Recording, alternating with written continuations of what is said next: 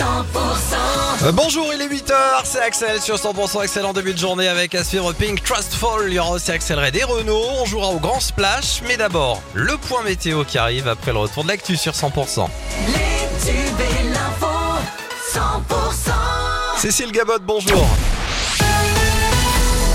Bonjour Excel, bonjour à tous. Carcassonne aussi doit faire face aux campements illégaux de gens du voyage. 200 caravanes sont installées sur des terrains de la plaine Mère-Vieille depuis samedi dernier. Ces évangélistes ont refusé de s'installer sur l'aire de grand passage car pas assez de place. Ils devraient quitter les lieux ce dimanche. Un rationnement de l'eau imposé à la Jonquière et dans 23 autres communes catalanes. Ces restrictions vont entrer en vigueur la semaine prochaine. À cause de la sécheresse, la consommation d'eau sera limitée à 200 litres par personne et par jour ces communes.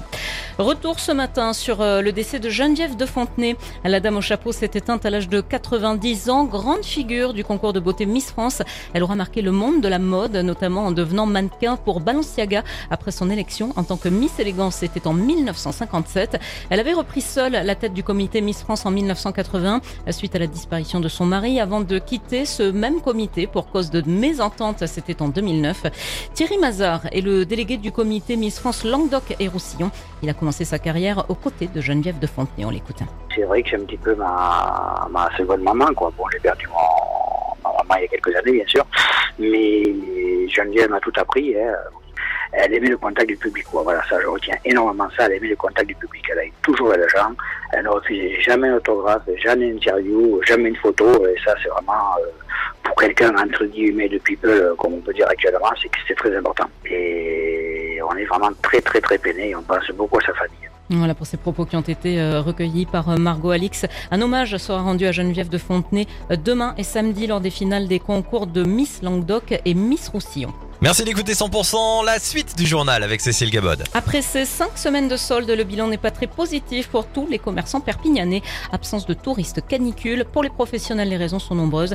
Mais heureusement, tout n'est pas fini. La grande braderie de Perpignan débute aujourd'hui et jusqu'à samedi. Pendant trois jours, les magasins bradent leurs prix pour écouler leur stock. L'occasion pour les clients de faire de bonnes affaires. Les commerçants du centre-ville sont prêts à retrouver davantage de clients. Du moins, ils l'espèrent. Écoutez.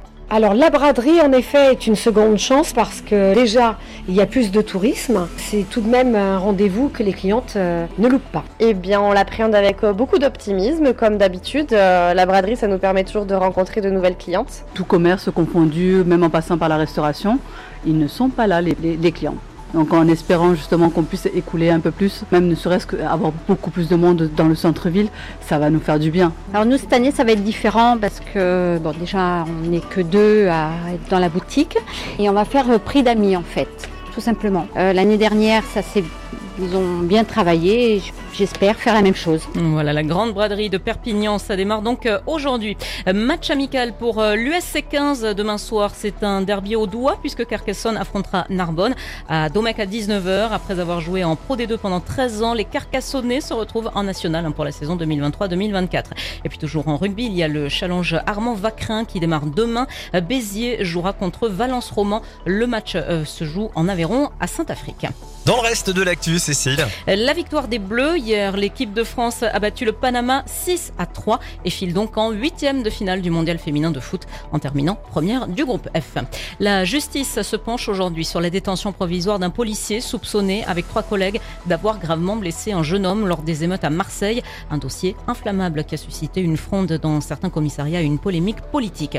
Et puis l'ancien président américain Donald Trump convoqué aujourd'hui devant un tribunal fédéral pour se voir signifier des accusations liées à ses manœuvres pour inverser les résultats de l'élection présidentielle de 2020. L'actualité continue. Prochain rendez-vous euh, sur euh, 100%. On se retrouve notamment sur 100%.com. Pardon.